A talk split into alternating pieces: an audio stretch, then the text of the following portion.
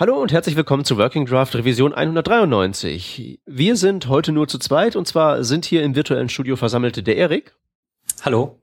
Und meine Wenigkeit, der Peter. Und das war es auch schon. Der Rest ist irgendwie beschäftigt mit irgendwelchen Konferenzen. Das scheint im Moment gerade Saison zu sein. Erik, dich hatten wir bisher noch nicht in der Sendung. Könntest du dich mal kurz unseren Hörern vorstellen? Ähm, ja, natürlich. Ähm, ähm, hi, ich bin der Erik und ich bin zurzeit in Ausbildung zum Mediengestalter, Digital und Print. Oder irgendwie so heißt das, äh, ganz verrückter Name. Ähm, gerade im dritten Lehrjahr, mein erstes Lehrjahr habe ich in Dresden in einer Werbeagentur gemacht. Dann zum zweiten bin ich nach Leipzig gezogen, habe halt meinen Betrieb gewechselt aus diversen Gründen und ähm, ja, bin jetzt bei Unister angestellt, ähm, die, falls das niemanden was sagt, ähm, solche Portale machen wie Flüge.de, ab in den Urlaub und so weiter. Ähm, dort bin ich hauptsächlich verantwortlich für Frontend-Entwicklung, aber nicht an den Portalen, sondern nur an internen Tools. Ja. Mhm. Gut. Ähm, wir haben dich ja in die Sendung geholt, weil du dich auf Twitter angeboten hast wie, äh, wie, wie, äh, wie, wie, wie Sauerbier. Ähm, weil du ähm, hast gesagt, du kannst etwas erzählen von ähm, etwas, das Border None heißt. Nun muss ich zu meiner Entschuldigung sagen, dass ich die letzten drei Wochen in einem Umzug gesteckt habe und überhaupt nichts von der Außenwelt mitgekriegt habe, abgesehen vom, vom Eisenbahnstreik. Okay. Ähm, und ich weiß wirklich gar nichts darüber, außer dass ich so mir grob vorstellen könnte, dass es eine Art Konferenz eventuell ist. Ja, ist es. Ähm, lustigerweise, ihr habt äh, die Revision 190 war ja schon über die Bordernon. Da hattet ihr aber den ähm, Yoshi äh, mit drin, der ja Veranstalter war. Und an sich ähm, ist sie ja jetzt gerade vorbeigegangen am Samstag. Und ich könnte halt so ein bisschen darüber erzählen, wie es denn so war, was so kam, ähm, wie meine Eindrücke halt zu der ganzen Geschichte sind. Ja, ähm, ja, machen wir das doch mal weil ich habe keinen Plan. Ist das einfach nur so ähm, typische Frontend-Entwickler-Konferenz und da kommen sie alle hin und erzählen, was es so Neues gibt oder gibt es dann spezifischen Fokus? Also der Fokus, also das Thema geht, äh, so das große Thema ähm, ist halt so über Dezentralisierung im Web. Das hat jetzt nichts speziell mit Frontend ähm, irgendwie zu tun. Ähm, es gab, ähm, wie war's? Als erstes, also ich kann ja mal einfach die, die Talks so durchgehen. Bitte. Da war zum einen ähm, der Aaron Parecki, der halt über ähm, sein der Titel war halt Back to the Web und es ging halt um diese ganze Indie-Web-Geschichte, ähm, Web-Mentions und ähm, halt seinen Content auf seiner eigenen Domain zu haben und das dann halt in diese großen Silos, ähm, Facebook, Twitter und so weiter reinzupushen. Dass wenn halt zum Beispiel jetzt Facebook ähm, sagt, okay, das hat alles keinen Sinn mehr, wir machen damit kein Geld, wir schließen den ganzen Laden, dass man halt immer noch seine ganzen Daten, Posts und whatever ähm, halt einfach bei sich hat. Und danach, ich weiß gerade gar nicht, ich müsste vielleicht kurz mal schauen. Ist die Reihenfolge, weiß ich nicht mehr so genau. Ähm, wo haben wir es denn? Also im Prinzip kann man halt sagen, es gab ähm, halt den Aaron Parecki mit Indie Webcamp, ähm, dann gab es noch ein Talk halt so Laura, also von Laura Carlbeck ähm, über Indie Design, was aber meiner Ansicht nach mehr so ein ethischer Ansatz zu den ganzen aktuellen Businessmodellen von wegen, ähm, wir bieten alles für free an, aber am Ende werden wir halt irgendwie aufgekauft und machen zu und dann ist alles wieder weg. Und ähm, oder verkaufen halt die Daten der User an, an irgendwelche Firmen, die da irgendwo im Hintergrund agieren ähm, mehr so ein, also es ging nicht wirklich spezifisch um Design oder mhm. wie man, wie man herangeht an irgendwelche oder was Indie-Design jetzt darstellt. Es ging halt mehr so, so ein grober Rundumschlag um dieses ganze Business-Umfeld, was zurzeit halt ist und mehr so ein kleiner Aufruf, das halt irgendwie zu ändern. Ähm, dann gab's halt noch einen Vortrag von Curtis Warren, ähm, was echt interessant war, ähm, also er hat an sich gar nichts mit dem Web zu tun, großartig. Er hat ähm, vor kurzem, oder was heißt, ich glaube in 2013, ähm, ein Projekt, also er ist Künstler, hat ein hm, nochmal anders angefangen, er ist ein Künstler und hat halt gemeint, okay, ich will jetzt im Internet anonym surfen, ich will anonym sein.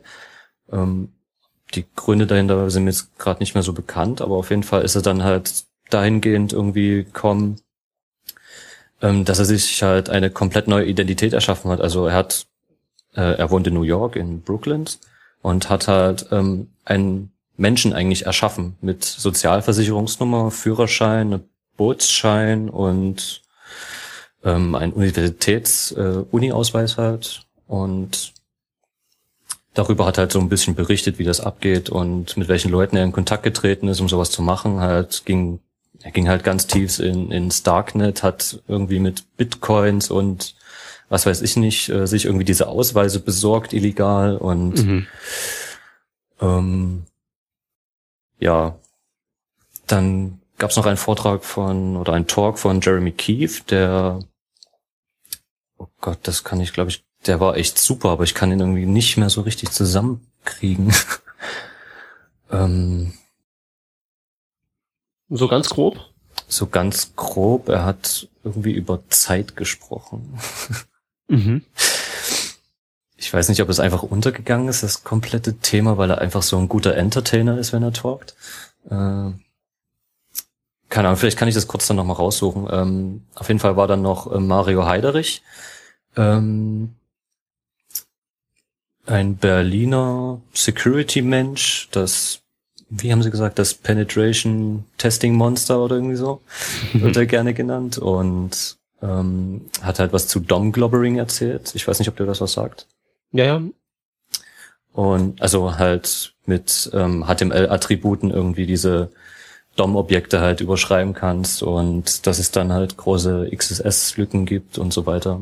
Mhm. Und wirklich in dieser Dreiviertelstunde oder leicht überzogenen Stunde ähm, nur am Stück geredet hat, wirklich sehr, sehr faszinierend gewesen. Ähm, so praktisch drei Vorträge in einem. Mhm. Und dann noch von Jan-Christoph Borschardt ähm, über auch wieder so, ein, so Richtung Design. Ähm, er wollte halt irgendwie so ein bisschen ähm, so ein bisschen die Designer und ähm, Screen Designer oder was auch immer irgendwie dazu aufrufen, mehr so für Open Source Projekte irgendwie sich zu begeistern und daran mitzuarbeiten, dass halt ähm, ähm, ja die Usability von diesen ganzen Tools, die es da eventuell gibt, halt verbessert werden oder verbessert wird, damit die halt einfach ansprechender für den Endkunden halt einfach sind, weil ähm, das Modell halt ja, von wegen, was Laura Kohlberg halt angesprochen hat, ähm, free, da rennen halt alle hin, das wollen alle nutzen, weil es halt kostenlos ist und es lässt sich einfach und super bedienen.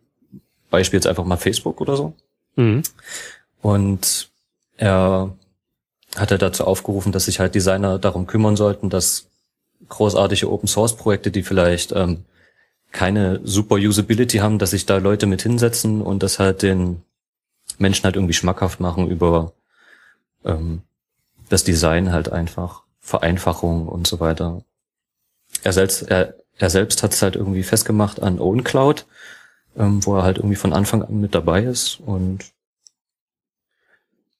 ja. Ach so, und dann war noch ähm, ein Talk von Adam Larry Menko, wenn ich das richtig ausspreche.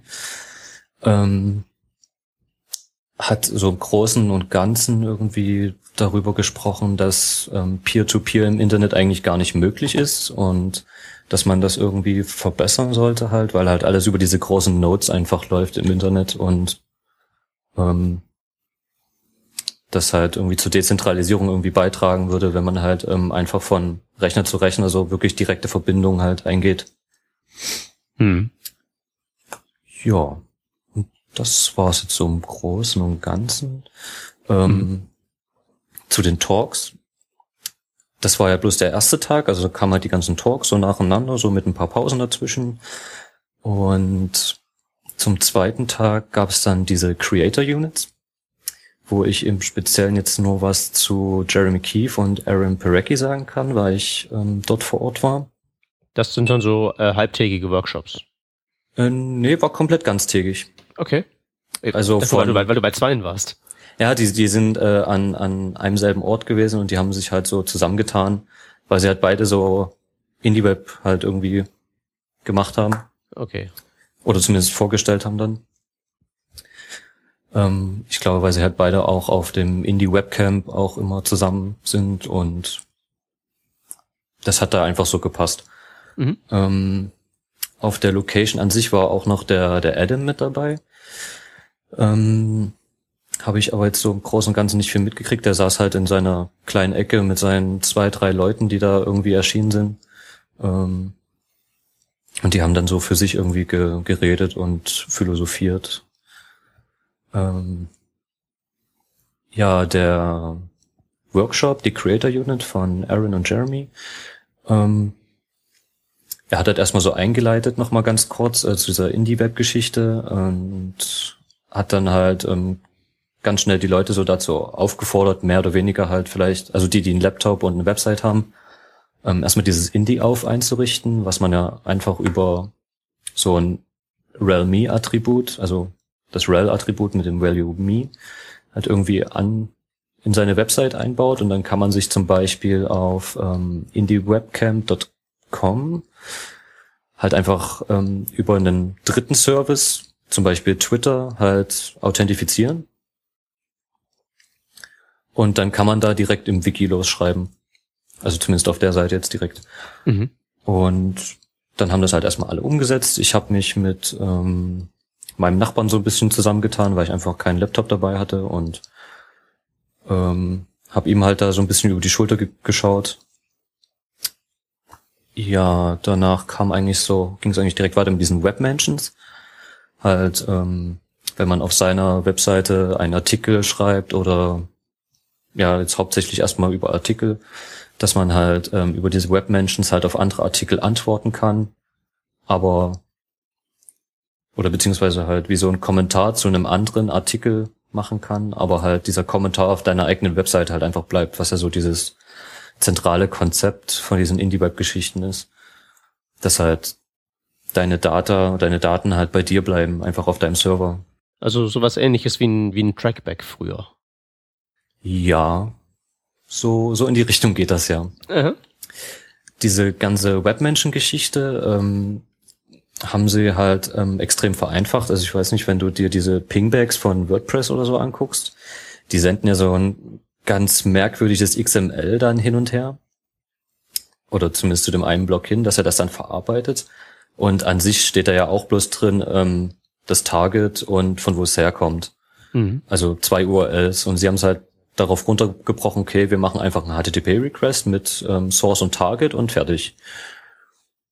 Und ich weiß nicht, ähm, es gibt von Aaron Perecki hat ein Tool dafür direkt, WebMention.io, wenn ich mich jetzt recht entsinne. Also WebMention.io.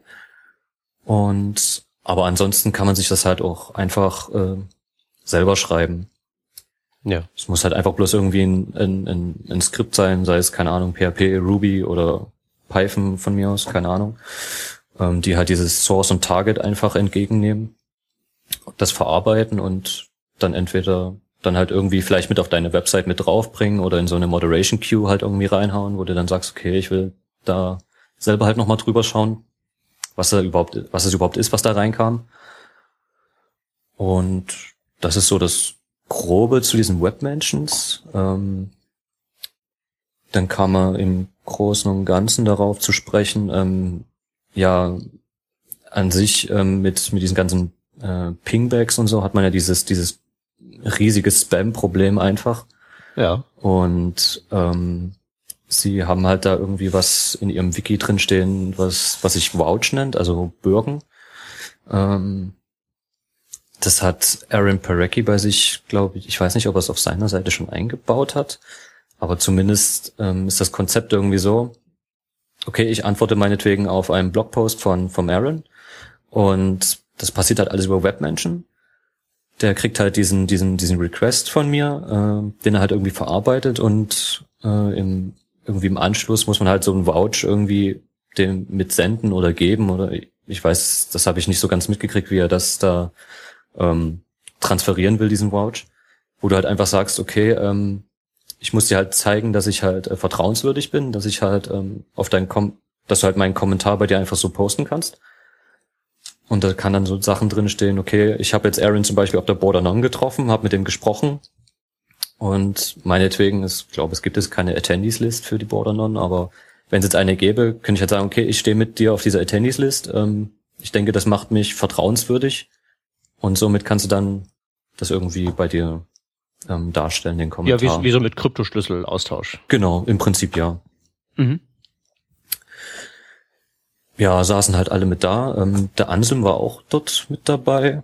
Ähm, hat halt auch für sich mit an seiner Seite irgendwie versucht, da glaube ich was mit bei rumkommen zu lassen, aber so wie ich inzwischen durch mal kurz äh, sprechen konnte, meinte er, dass es doch für ihn recht kompliziert ist einfach, weil er irgendwie halt eine statische Seite irgendwie hat und da ist es halt einfach äh, schwieriger einzubauen, als wenn du einfach einen WordPress-Blog hast, weil hm. wie man das so kennt, es gibt da schon wieder Plugins einfach für, die einfach das alles für dich übernehmen. Ja. Also war, war diese Session da im Prinzip so ähm, Werkzeugkasten für Indie-Web mal aufgemacht und erklärt. Genau. Also man konnte dann halt rumprobieren und ähm, äh, halt Jeremy und äh, Jeremy, mein Gott, Aaron und Jeremy fragen, ähm, ob das jetzt so richtig ist oder was sie da noch so anderes für haben. Also also ein bisschen Workshop-mäßig, ja, aber wie ich weiß, äh, Yoshi will das ja nicht gerne äh, Workshop nennen, weil das ja so einen leicht negativen Touch irgendwie hat. Deswegen heißt das Ganze ja auch Creator Unit. Mhm. Ähm, ja, haben halt alle zwischendurch rumprobiert, sich ein bisschen ausgetauscht. Ähm. Und du hast es auch bei dir eingebaut? Ähm, ich habe zurzeit nur meine Issues schon auf GitHub dafür aufgemacht, muss ich sagen. Ähm, aber einfach, weil ich halt meinen Laptop nicht dabei hatte und ähm, ich halt nicht wusste, inwiefern ich ähm, eingespannt bin in die ganze Sache, weil ich ja als Volunteer ähm, auch dort war. Und ja, ich habe dann einfach bei, bei den anderen einfach mitgeguckt und wie die das bei sich einbauen. Jetzt speziell bei einem WordPress-Blog. Mhm. Und beim, bei, bei WordPress nehme ich mal an, geht das ja relativ nahtlos, weil gibt ja ein Plugin. Genau, also so wie ich und das gesehen habe, äh, ist das relativ fix eigentlich eingestellt alle. Also eigentlich bloß installieren, so wie es aussah. Und dann hat man schon diese, diese Webmenschen-Funktionalität bei sich drin.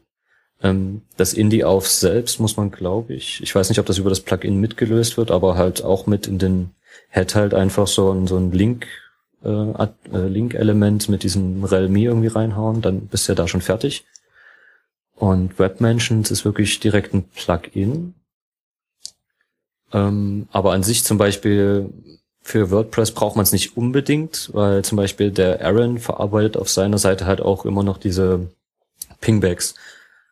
Ähm, und von, aber das ist halt jedem selbst überlassen. Entweder du ähm, verarbeitest wirklich bloß diese HTTP-Requests mit Target und Source oder sagst halt, okay, ähm, ich will es halt doch nicht ganz so eingrenzen auf diese Indie-Web-Geschichte, sondern ähm, nehme halt dann noch das Pingback mit rein von WordPress, also was, dass du halt von WordPress-Blogs zum Beispiel irgendwelche Pingbacks einfach mit verarbeiten kannst dafür.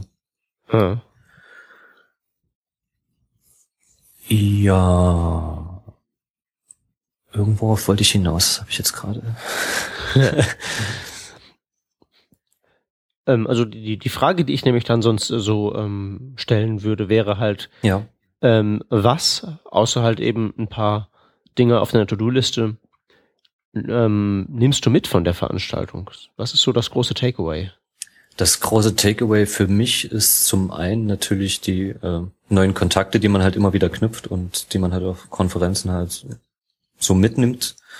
Ähm, wo ich sagen musste, ähm, dass ich jetzt bei der Border Non speziell ähm, am meisten mitgenommen habe. Im Gegensatz zu zum Beispiel ähm, dem WordPress Camp in Berlin, wo ich jetzt schon zweimal war. Äh, ich weiß nicht, es war irgendwie eine, eine viel angenehmere Atmosphäre. Ich weiß nicht, ob es daran lag, dass einfach weniger Personen sind oder ob ich, ob es daran lag, weil ich halt irgendwie als Volunteer noch mit da war und so schon halt irgendwie Kontakt, Kontakte halt zu dem Team und so weiter knüpfen konnte. Ähm, das zum einen halt und zum anderen halt ähm, äh, die ganze Indie-Web-Geschichte, die ich echt interessant finde einfach. Ähm, für die ich halt, wie gesagt, schon irgendwie vier Issues oder so ein bisschen aufgemacht habe, äh, wo ich vielleicht jetzt, wenn ich Zeit habe, die Woche, nächste Woche daran arbeite, um irgendwie meinen Blog wieder mal auf meine Seite zu kriegen.